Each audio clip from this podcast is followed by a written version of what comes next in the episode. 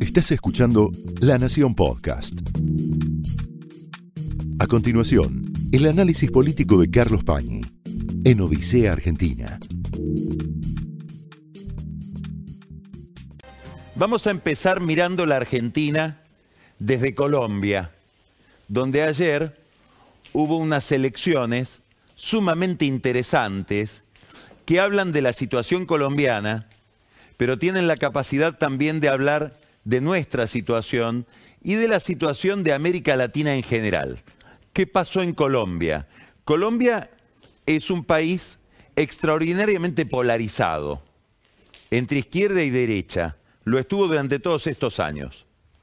Se presentaron a elecciones el candidato de la izquierda, un ex guerrillero, filo chavista, que ya había participado en las elecciones anteriores, no había logrado ganar, Gustavo Petro, que genera una gran reticencia, un, un, gran rechazo en buena parte de la sociedad colombiana, sobre todo en los sectores medios, y el candidato del gobierno, de un gobierno frágil, de un gobierno accidentado, que tuvo un episodio crítico durante su gestión, que es un aumento de tarifas y un ajuste fiscal que provocó una especie de estallido, no de las dimensiones de lo que pasó en Chile, pero sí muy conmocionante. Un gobierno, el gobierno colombiano, del presidente Iván Duque, parecido al de Alberto Fernández en el sentido de que hay un poder detrás del trono, en este caso no es vicepresidente, pero era Álvaro Uribe controlando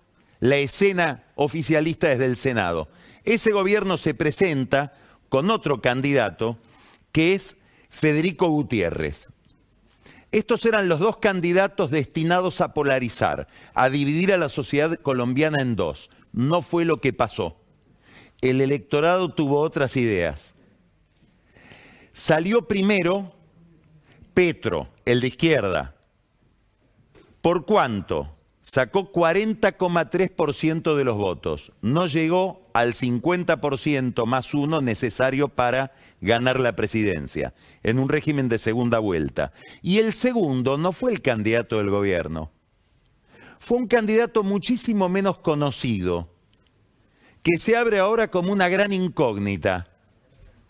Se llama Rodolfo Hernández, tiene 77 años, es un empresario que fue alcalde de la localidad de Bucaramanda y que ahora aparece como el candidato favorito para ganar las elecciones que se van a celebrar en junio. ¿Por qué? Porque él sacó solamente el 28,2% de los votos, pero se calcula que gran parte de los votantes del candidato del gobierno, que son un 23,9%, 24% va a ir a votarlo a él para impedir que llegue Petro a la presidencia. Siempre los balotage, el régimen de segunda vuelta, ha sido pensado, inventado, no tanto para promover a alguien, sino para impedir que llegue alguien. Y esto es lo que estaría pasando ahora en Colombia. ¿Qué es lo que me interesa destacar? Que este candidato desconocido, imprevisto, Rodolfo Hernández, llega al segundo lugar de la elección y el 55% de los colombianos hoy piensan que él va a ser el próximo presidente, veremos si es así pero llega con un discurso totalmente antipolítico. Algo parecido a lo que pasa acá con Milei o a lo que pasaba en España con la ultraizquierda de Podemos. La ultraizquierda de Podemos y Milei en la Argentina han utilizado la misma palabra para referirse a la política, al resto de los políticos, casta.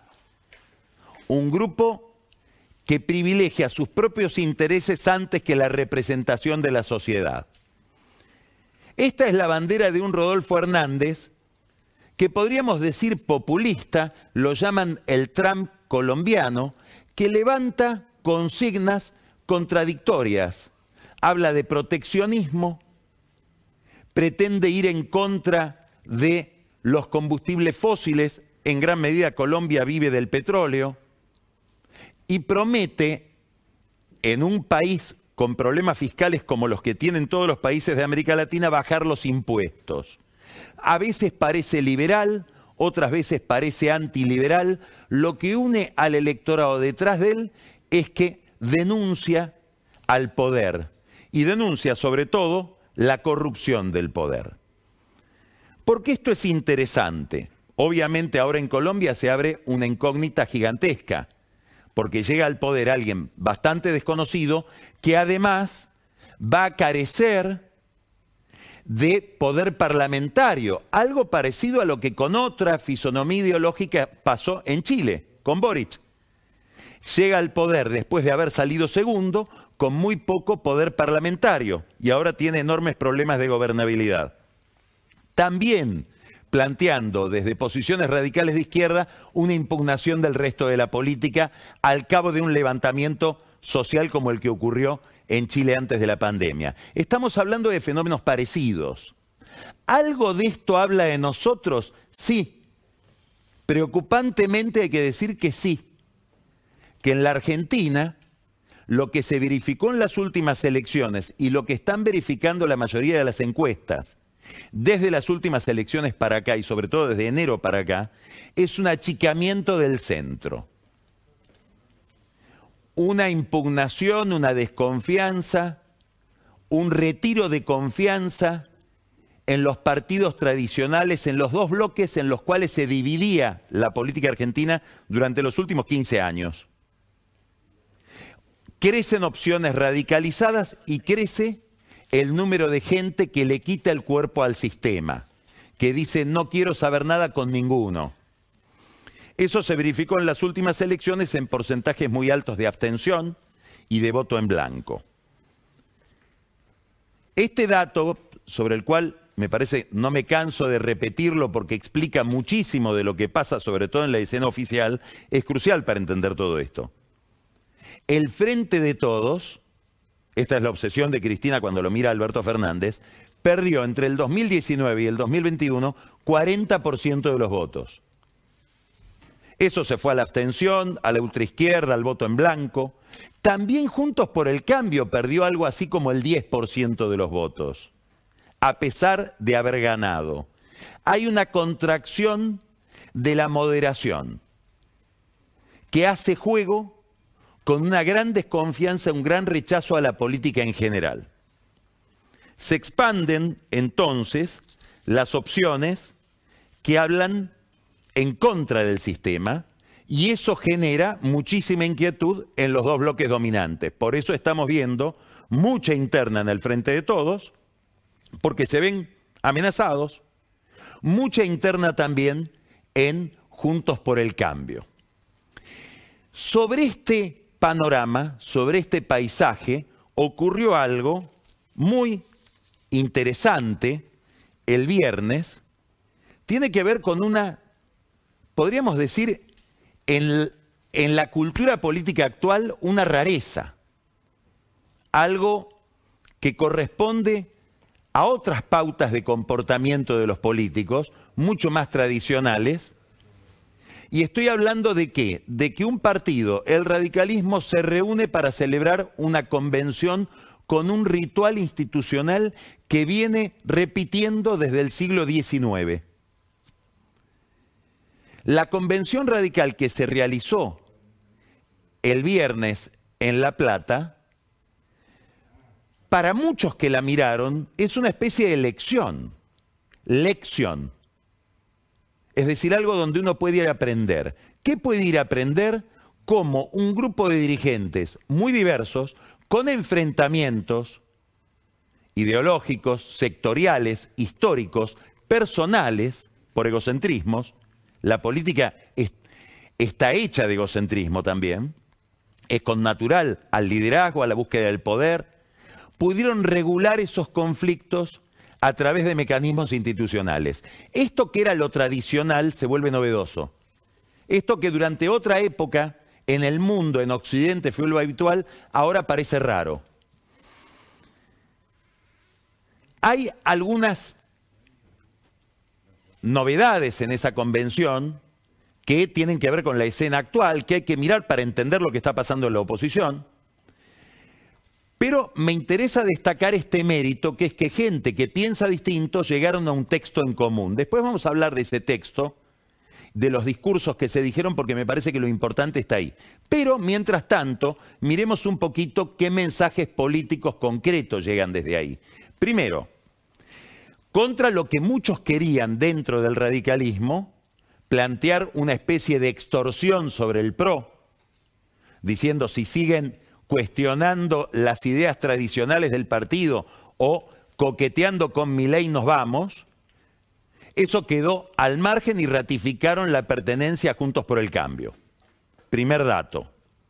Bastante lógico. Nadie se va de una, de una agrupación, de una coalición, que perdiendo sacó el 41% de los votos, como pasó en, en Juntos por el Cambio en las últimas elecciones, en las del 19 dijeron que se puede ampliar, que habría que ampliar Juntos por el Cambio. Seguramente no están pensando en mi ley, muy probablemente estén pensando en peronistas.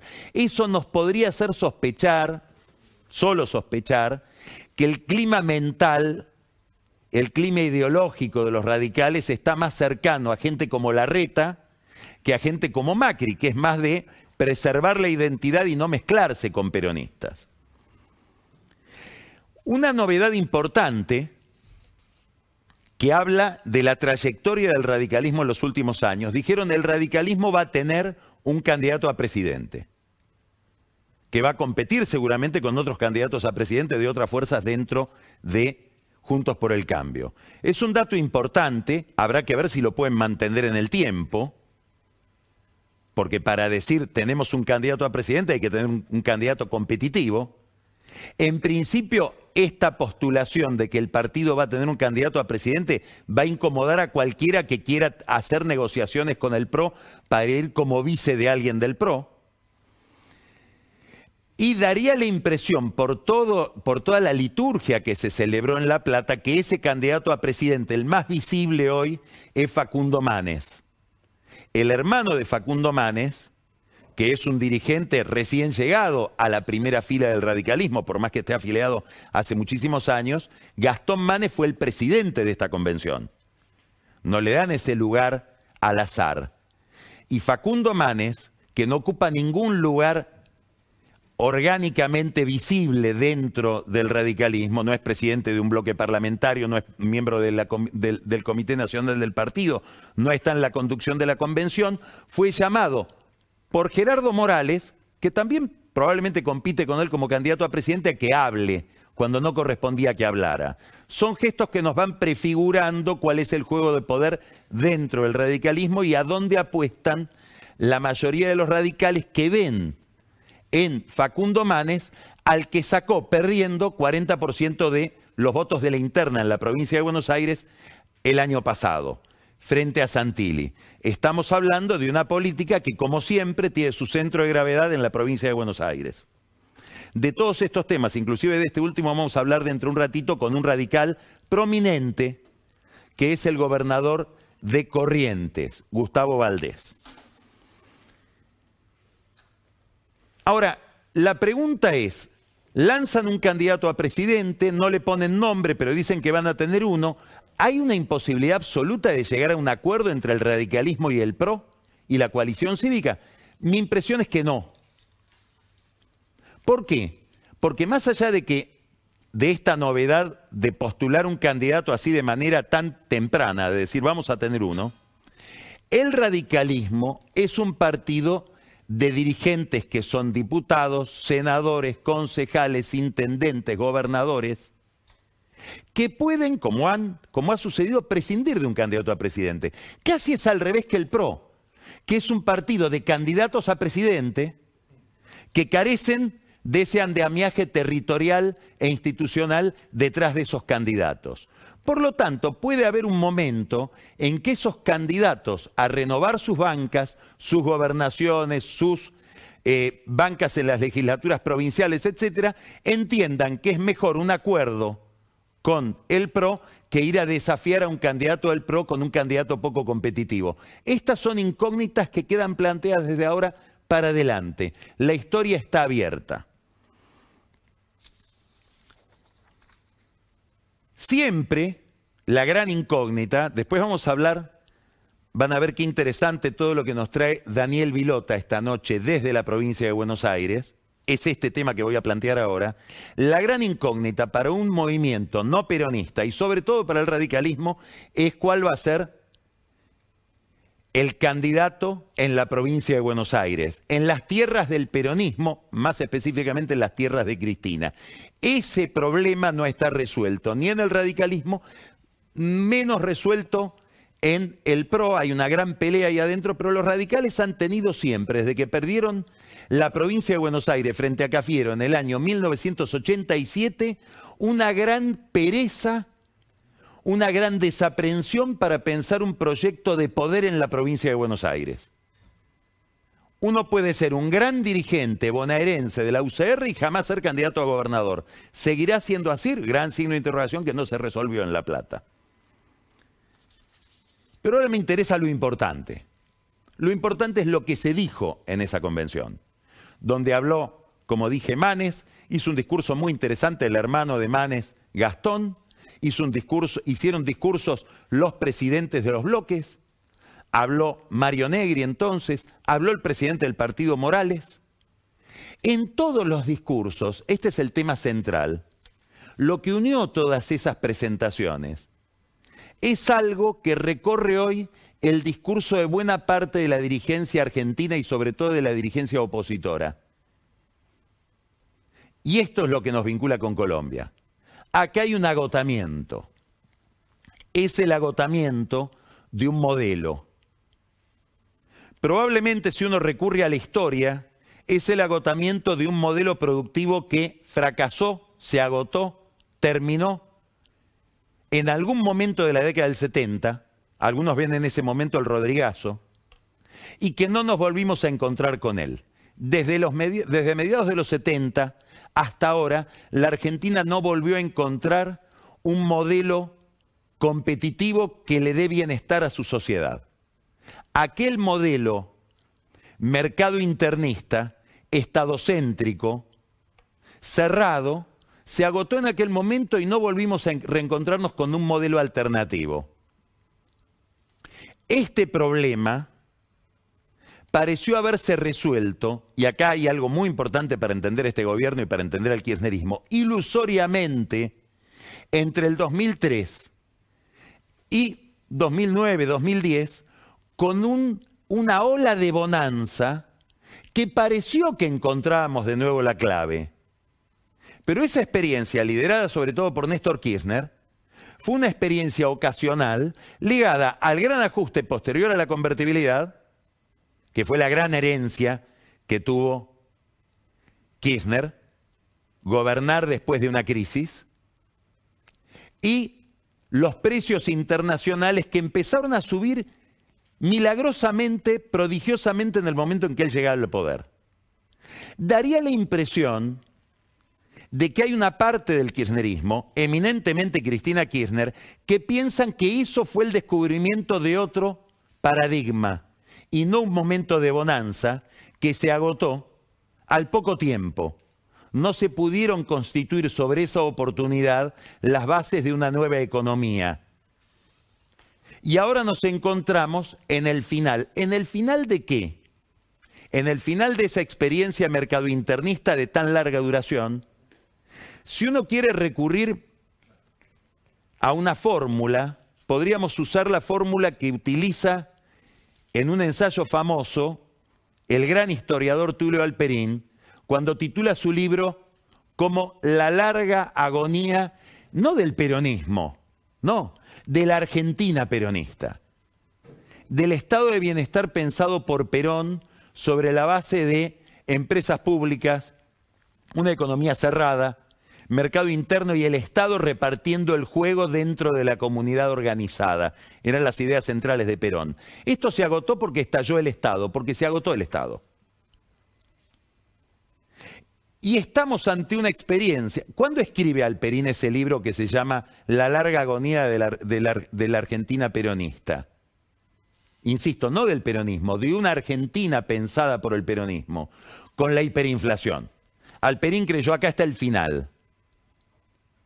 Después vino el kirchnerismo como una especie de espejismo que no logró reconstruir un nuevo modelo y nos encontramos de nuevo con el final.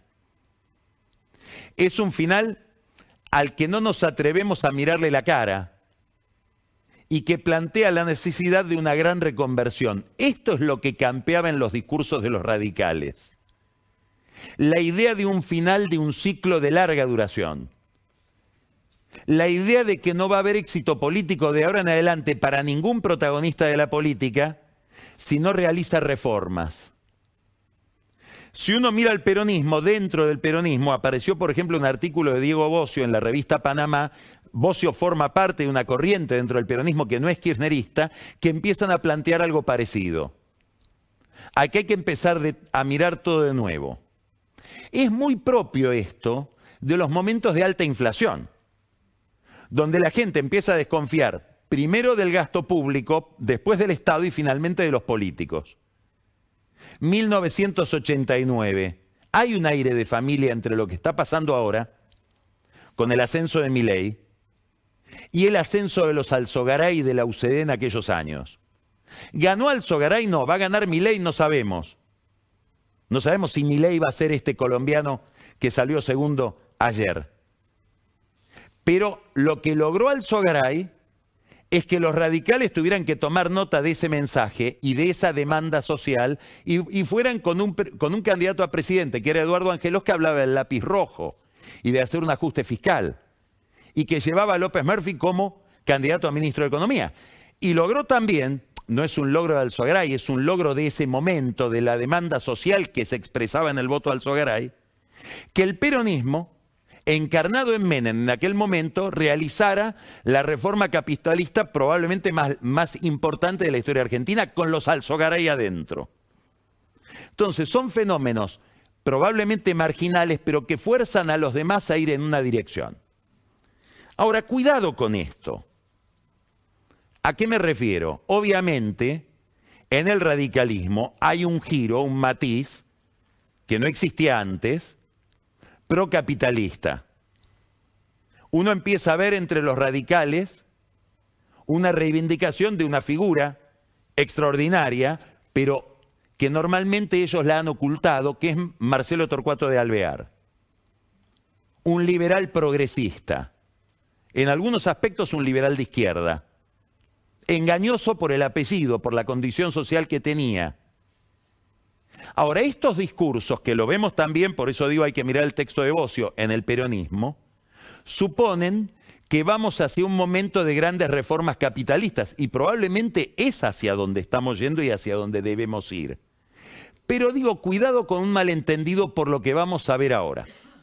Ahora vamos a ver una encuesta muy interesante, cualitativa, que la realizó un economista conocido por todos, Guido Sanleris, para su consultora que se llama Mind Your Economics, en colaboración con una gran experta en opinión pública, no muy conocida, que tiene la Argentina, que es Mora Josami. Sanleris y Mora Josami realizaron este estudio, que tiene algunos meses, pero como es cualitativo, muy probablemente lo que muestra este estudio tiene vigencia, si es que no se agravó. Miren lo que preguntan ellos. ¿Cuál cree que es la mejor manera de solucionar el déficit fiscal en el país? Partiendo de la base de que la mayor parte de la sociedad argentina cree que hay un problema con el déficit fiscal que debe ser achicado. 61% dice bajando el gasto público. Otro método para reducir el déficit fiscal, 23%. No sabe 14% y aumentando impuestos solamente el 1%. Ahora, le preguntan a los mismos que dicen que hay que bajar el gasto público, 61%, miren, enorme mayoría, le preguntan, ¿hay que reducir los subsidios a la luz, el gas y el agua? 41% dice que sí, pero 43% dice que no. Gana el no. Ah, querés reducir el gasto público, pero no querés tocar los subsidios. 17% dice que no sabe, duda. ¿Habría que reducir planes sociales? 47% dice que no, casi la mitad. 32% solamente dice que sí. Y 20% dice que no sabe. Son los que dicen que hay que bajar el gasto público, ¿eh? pero cuando uno le pregunta en concreto, ¿harías estos ajustes? No. ¿Hay que reducir empleos o salarios públicos? 68% dice que no. 20% dice que sí, 12% no sabe. ¿Habría que bajar las jubilaciones? 95% dice que no. Solo el 2% dice que sí, el 3% no sabe. ¿Qué estamos diciendo? Que hay evidentemente una especie de esquizofrenia, por la cual todos sentimos que el Estado nos agobia, pero cuando miramos los ajustes que hay que hacer para liberarnos de ese agobio, aparece una tarea política de primera magnitud. ¿Cuál es esa tarea política de primera magnitud? Modificar estos consensos. Es decir, estamos ante una clase política llamada a un enorme desafío, que es explicar, explicar y explicar. ¿Desde dónde? Desde un lugar de autoridad política que implica autoridad moral. ¿Con qué autoridad vos, dirigente político, vos, vamos a usar una palabra desagradable, casta, me vas a pedir que yo haga estos ajustes? Este es el problema en el que están las sociedades de Occidente y este es el problema en el que está la sociedad argentina.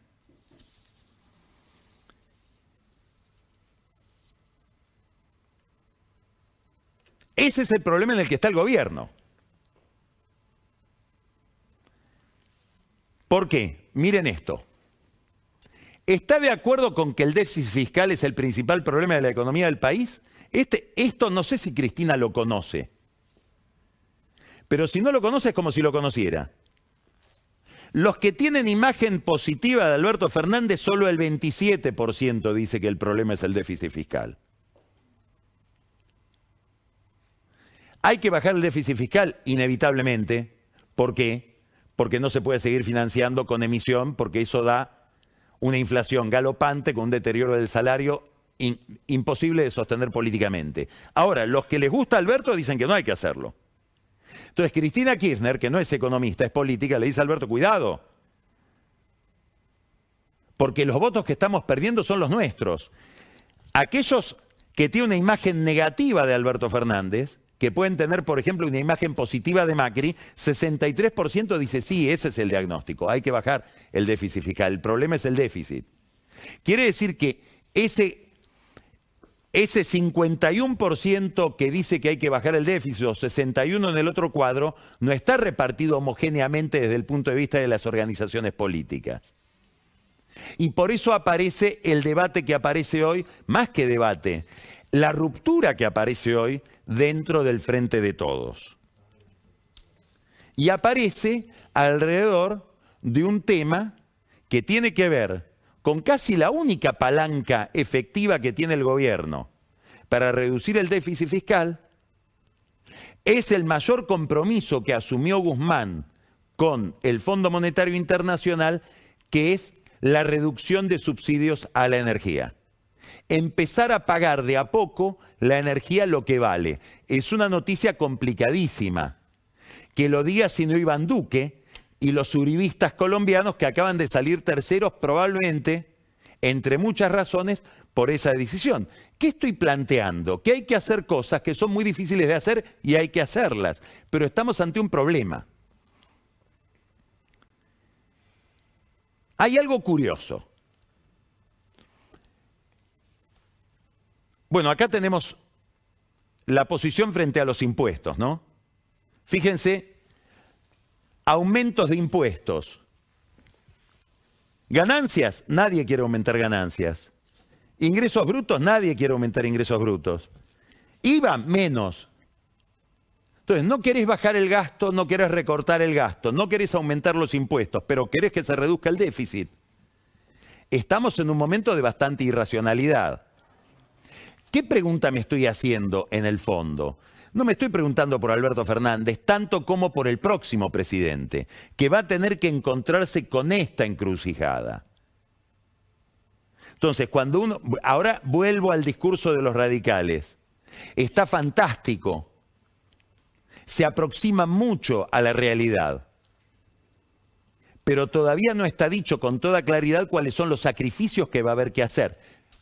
Fernando Enrique Cardoso, que como ministro de Economía de Itamar Franco revolucionó Brasil, generó un plan real que todavía sigue vigente, estoy hablando de 1994, decía, profesor, gobernar es explicar. Bueno, acá falta mucha explicación todavía. Y esto toca centralmente el problema del aumento de tarifas que está procesando el gobierno. Una curiosidad, se aumentaron tarifas de muchas distribuidoras de energía, eléctrica y de gas entre febrero y marzo, 20% de aumento. ¿Usted se enteró? Le debe haber llegado en la boleta, pero pasó casi inadvertido.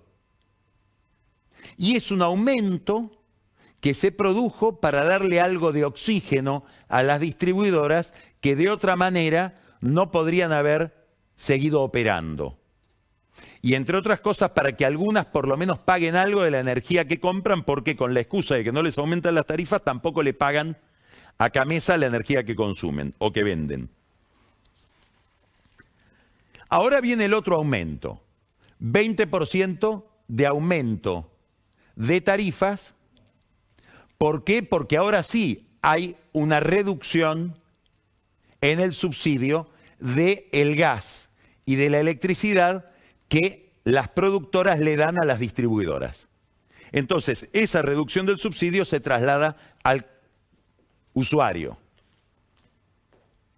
Dos curiosidades.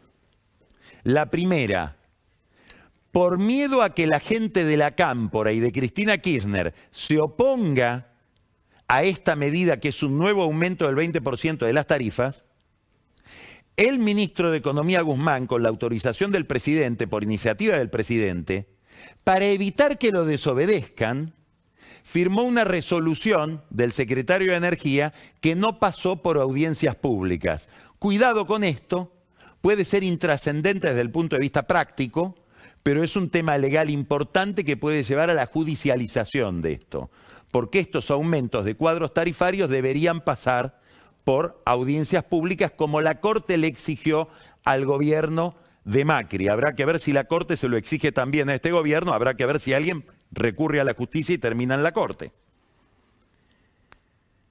La segunda novedad es que no solamente se ha hecho desde un punto de vista procesal controvertido, sino que además no hubo segmentación. Esto es un gran fracaso de Guzmán, que se había envuelto en la, en la bandera de que el aumento de tarifas se justifica en que los ricos, la clase media alta, paga o se beneficia con un subsidio o con una energía muy barata que debería poder pagar. Por lo tanto, lo que hay que hacer es reponer la equidad social y segmentar según la condición social de cada contribuyente. Como dijimos acá muchas veces, como le advirtió la gente de Cristina Kirchner al gobierno, hay que reconocerlo, esa segmentación en la práctica es muy difícil de hacer. Cuando Guzmán y el ministro y el secretario de Energía Martínez quisieron hacerla, recurrieron a una segmentación hecha por Julio Devido en 2012. Bueno, aquella sociedad y esta sociedad son dos sociedades distintas. El problema energético sigue siendo un problema importante para el gobierno. Hoy renunció Antonio Pronsato, era el funcionario que pusieron al frente de la realización del gasoducto que pasa por ser la nave insignia de esta política energética. El gasoducto, el gasoducto Néstor Kirchner hoy, ahora a la noche, no tiene quien lo haga. Ahora, todo esto se suma a otras decisiones. Desde el ANSES se pagó, muy probablemente con, con toda sensibilidad que corresponde social, un bono de 18 mil pesos para 9 millones de personas, trabajadores informales y monotributistas sociales. Se pagó 12 mil pesos para las jubilaciones más atrasadas. Máximo Kirchner le avisa a través de masa al presidente, voy a proponer un aumento del salario mínimo vital y móvil desde el Congreso. Y el presidente dice sí.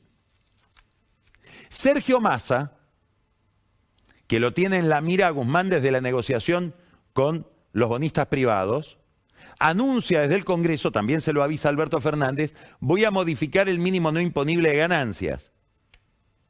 Con toda lógica, porque dice Massa, la gente recupera algo del salario en las paritarias y al subirle el sueldo entran en los que son susceptibles de que el impuesto a la ganancia le saque parte de lo que le aumentaron. Guzmán sabía, no sabía nada. ¿Qué hace el presidente? Le da la razón a Massa y no a Guzmán. ¿Qué empiezan a ver los demás ministros? Que el presidente sostiene más las posiciones de la Cámpora y de Massa que las de su ministro de Economía. Por lo tanto, ellos también quieren tener sensibilidad social y gastan. Algunos, los de la provincia de Buenos Aires, empiezan a temer por su futuro electoral y van a hablar con Cristina, que es la jefa política de la provincia de Buenos Aires en el peronismo. Juan Zabaleta, ministro de Acción Social, estuvo con Cristina. Cristina no dice si sí o si no, pero estuvo. Y hubo una reunión hace 10 días de Zabaleta, de Catopodis, el ministro de Infraestructura, de Obras Públicas, con Máximo Kirchner, con Martín Insaurralde, con el Cuervo Larroque, Andrés Larroque, en La Plata, para hablar del futuro político de todos. Empieza a haber una aproximación de gente de Alberto Fernández con el kirchnerismo duro. Ayer, sin ir más lejos, Jorge Ferraresi, que venía con tensiones con la Cámpora en Avellaneda, hizo un acuerdo con la Cámpora para celebrar un acto. El resto de la gente de Alberto Fernández está mirando si Alberto Fernández se enamora de su propio gobierno y de su propio plan, y no se enamora. Entonces el problema lo tiene Guzmán. ¿Por qué? Y porque el acuerdo con el fondo empieza a ser ya un asme reír. Es decir, un proyecto que le había dado una lógica al gobierno de Fernández, una lógica un poco ortopédica, traída desde afuera, pero un proyecto que el presidente no milita, al que el presidente no le pone mística. Entonces eso está generando más dispersión dentro de los de Alberto. Si uno lo hipnotizara a Guzmán, esto no lo va a decir en público, Guzmán diría, mi problema no es Cristina, que ya sé que piensa distinto, mi problema es mi jefe, que no me respalda. Estas contradicciones, estas contradicciones se trasladan a otros campos. Ya tuvimos contradicciones con el tema de las retenciones. El presidente que en vez de decir voy a bajar las retenciones para permitir exportar más, dice las voy a aumentar, sabiendo que no las puede aumentar porque el Congreso no se lo autoriza. El ministro de eh, eh, Agricultura lo desmiente. Él asume, admite la desmentida, pero después lo vuelve a decir. Mientras tanto, ¿qué pasa con el sector exportador? Mire esta foto. A ver si podemos mostrar. Mire esta foto. ¿Qué es esto? Esto es un camión volcado con granos. ¿Dónde pasó esto? Esto es una ruta del litoral, de la Mesopotamia. ¿Hacia dónde apunta la trompa de este camión volcado? ¿Hacia el puerto de Rosario? No, hacia Paraguay. ¿Qué es esto? Contrabando. ¿Se justifica? No, es ilegal, es un delito.